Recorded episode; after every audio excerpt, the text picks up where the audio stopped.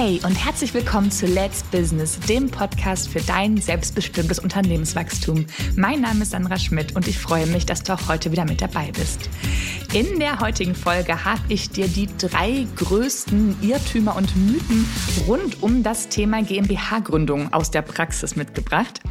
Ich begleite ja ganz viele Unternehmer auf den Weg zur GmbH und das sind die drei größten Irrtümer, die ich immer wieder höre, wenn ich erfolgreiche Unternehmer auf dem Weg zur GmbH berate. Also lass uns gleich starten.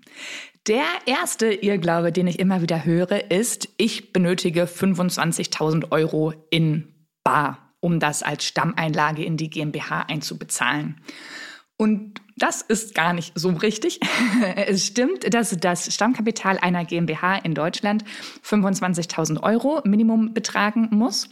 Aber bei einer Bargründung gibt es die einmalige Ausnahme, dass du nur die Hälfte, also 12.500 Euro einzahlen musst dann hast du eine vollwertige GmbH gegründet. Du hast keine UG, du hast auch keine GmbH in Gründung.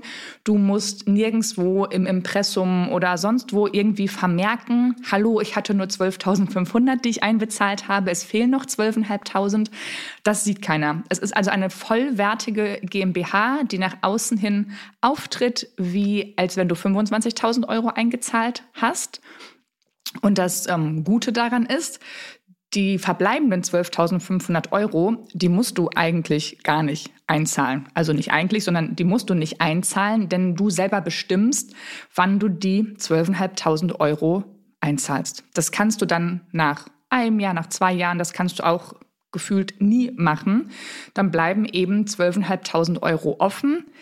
Der einzige Punkt, den man da berücksichtigen muss, wenn es deiner GmbH mal nicht gut geht und ähm, die sollte insolvent äh, gehen, dann würde der Insolvenzverwalter schauen, was am Anfang für eine Stammeinlage eingezahlt worden ist. Und wenn er sieht, aha, von den 25.000 Euro wurden nur 12,5 eingezahlt, dann ist das der Zeitpunkt, wo dann der Insolvenzverwalter zu dir sagt, hey, jetzt bitte die verbleibenden 12.500 Euro auch auf, auch auf den Tisch legen. Aber das ist wirklich ein, ein Worst-Case-Szenario Ansonsten, wenn deine GmbH gut läuft, kommt da keiner und sagt, jetzt aber bitte die zweite Hälfte einzahlen. Also, ihr Glaube 1, 25.000 Euro können wir entkräften, die Hälfte reicht vollkommen aus.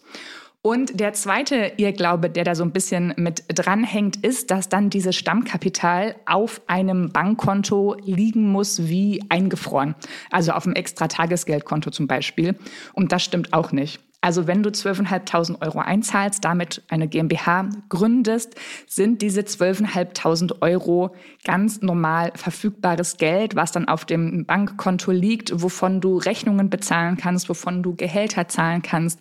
Das ist also kein Geld, was dauerhaft irgendwie gesondert ausgewiesen und geparkt werden muss. Es ist also ganz normal zu verwenden. Das heißt, es ist ähm, ja, nicht irgendwie besonders äh, gekennzeichnet oder so. Ja, das vielleicht noch zu dem Stammkapital. Dann ein zweiter Irrglaube, den ich auch immer wieder höre.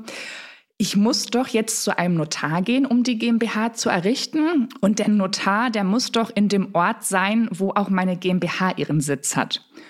Und das stimmt zur Hälfte. Also ja, du musst zu einem Notar, einer Notarin gehen in Deutschland, um deine deutsche GmbH zu errichten aber du bist bei der Ortswahl komplett frei. Das heißt, wenn du in Berlin wohnst und deine GmbH in Berlin errichtet werden ähm, soll, also da auch ihren Sitz hat, kannst du zum Notar nach Hamburg oder nach München fahren. Du bist ähm, da vollkommen frei.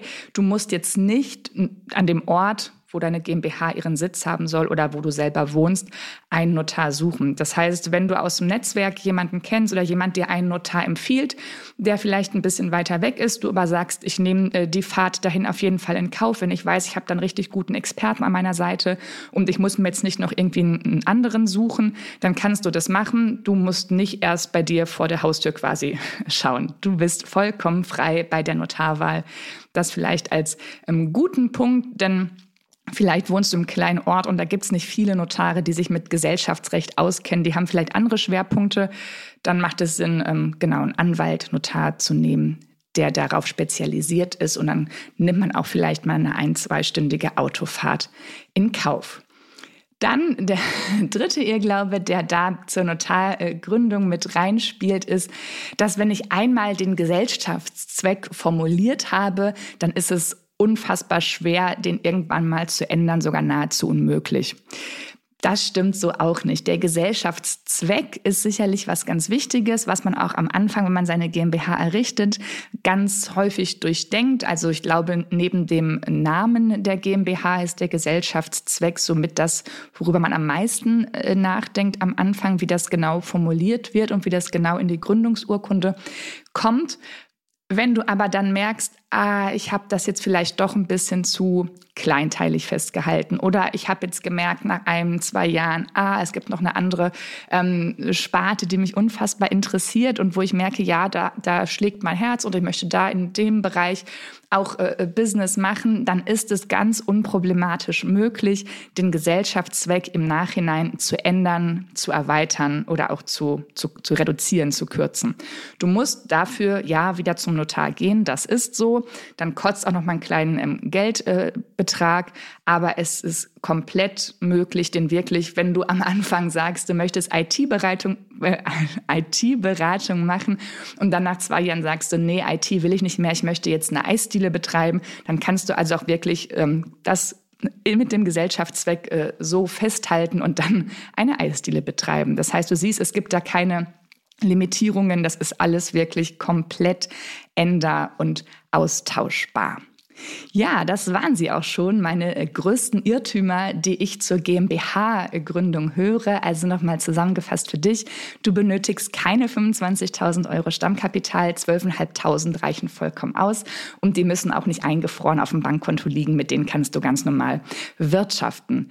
Du musst nicht äh, zu einem Notar gehen, der in dem Ort ist, in dem die GmbH ihren Sitz haben wird. Du hast da die freie Wahl in ganz Deutschland, bist da also nicht festgelegt. Und wenn sich mal etwas bei deiner GmbH ändert, zum Beispiel der Gesellschaftszweck, ist es auch ganz unproblematisch, weil du das ganz entspannt mit Hilfe eines Notars ändern lassen kannst. Ich hoffe, dir hat dir diese Folge gefallen. Dann abonniere doch gerne meinen Podcast in deiner Podcast-App und connecte dich mit mir auf LinkedIn. Ich bin gespannt auf dein Feedback zu diesem Podcast. In diesem Sinne, deine Zeit ist jetzt. Let's Business.